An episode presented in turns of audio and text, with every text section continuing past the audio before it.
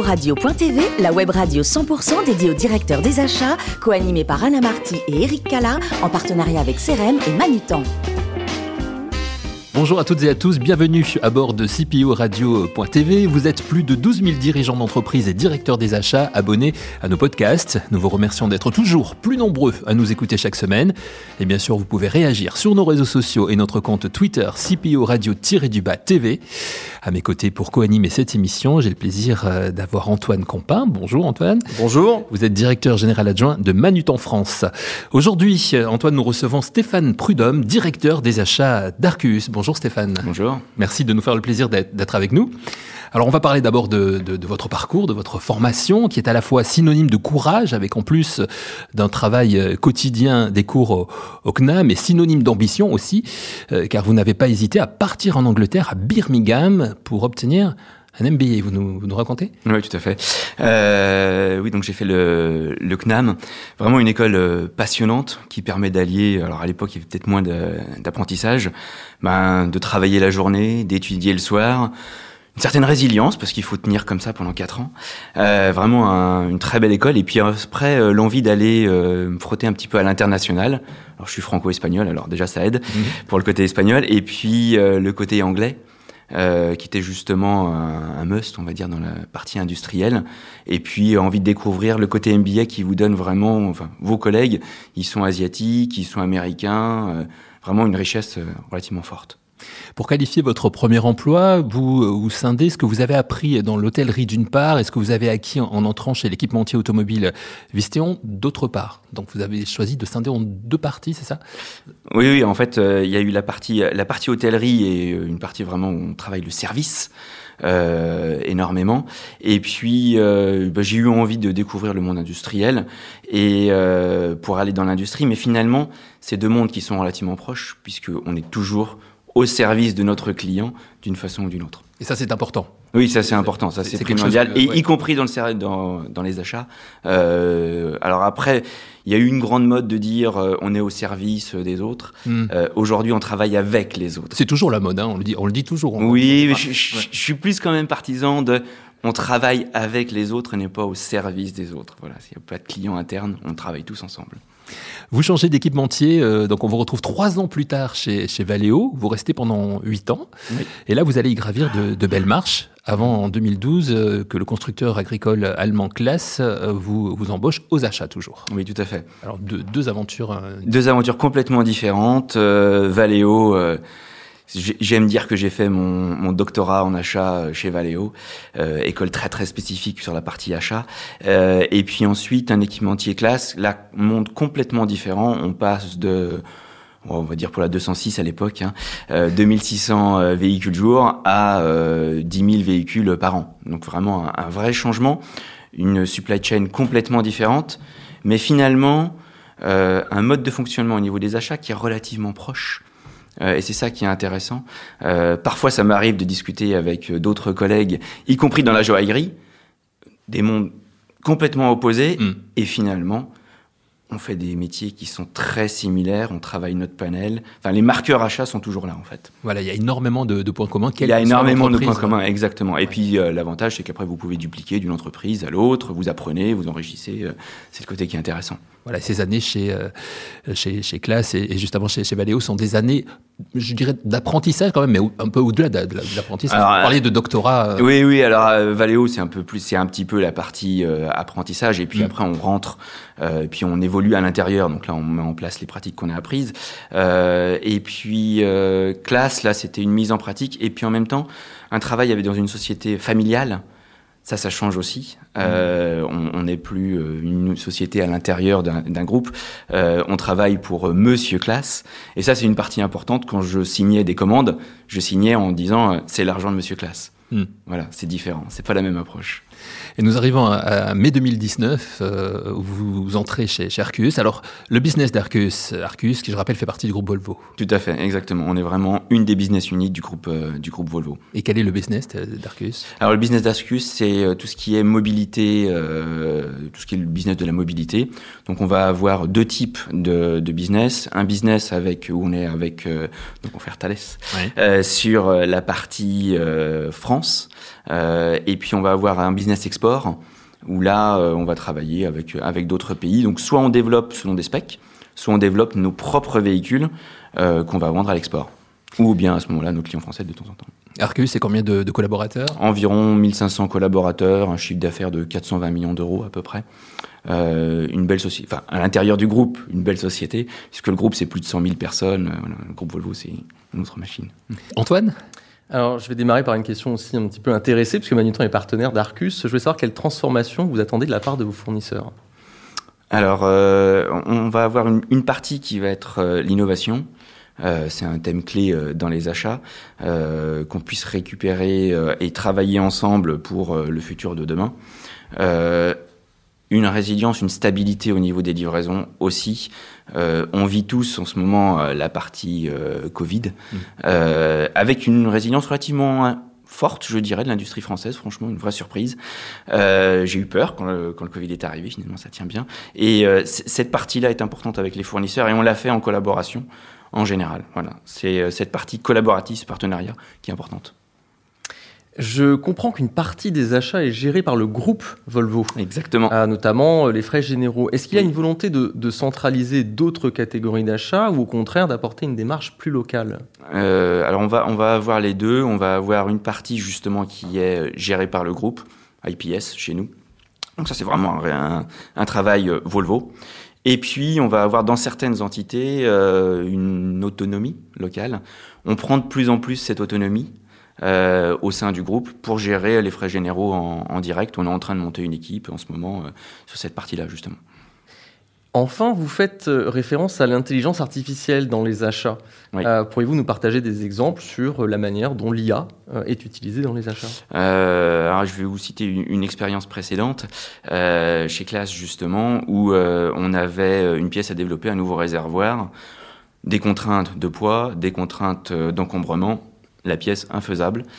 On est passé par l'intelligence artificielle qui, elle, a travaillé les, les modèles complètement différemment, a utilisé l'impression 3D, et finalement a conçu une pièce qu'un ingénieur n'aurait pas pu concevoir. Elle n'était pas logique dans sa conception même, mais grâce à l'impression 3D euh, et l'intelligence artificielle, on a réussi à faire une pièce qui tenait dans les contraintes euh, de l'environnement et qui en même temps avait cette partie euh, légèreté. Donc l'intelligence artificielle va nous aider sur cette partie conception. Et puis demain, ça va aussi nous aider parce qu'on a un métier où on gère beaucoup de données. Donc dans toute cette gestion de la donnée, l'intelligence artificielle va aussi nous aider. Donc ça, c'est un, des sujets que j'aimerais lancer. Voilà. Merci Antoine. Euh, Stéphane Prudhomme, Arceus développe euh, des programmes phares des différentes armées avec une part importante de vos ventes vers l'international. Mhm. Comment est-ce que vous faites pour sélectionner vos, fournisseurs qui sont, je crois, très majoritairement français? Oui, on, a quand même un panel qui est très, euh, qui est très français, qui est très vaste. Parce qu'on gère aussi tout ce qui est le soutien pour notre client militaire. Donc, c'est-à-dire qu'on va entretenir des véhicules, euh, bah, là où j'ai fait l'armée, du GBC, des TRM 10 000, enfin, des beaux véhicules, mais qui, sont, qui datent un petit peu, qui ont 30 ans. Donc, on a un panel de fournisseurs qui est présent, qu'on continue à maintenir. Euh, et puis après, on a un nouveau panel pour des nouveaux véhicules, avec aussi une problématique de les véhicules qu'on faisait qu'on fait aujourd'hui seront différents des véhicules de demain. Donc on doit l'enrichir énormément.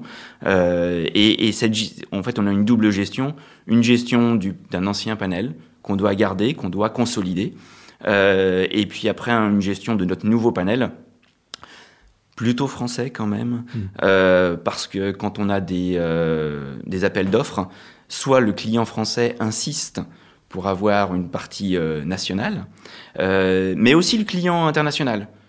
alors après, quand je dis français, français, c'est pour moi c'est européen. Hein.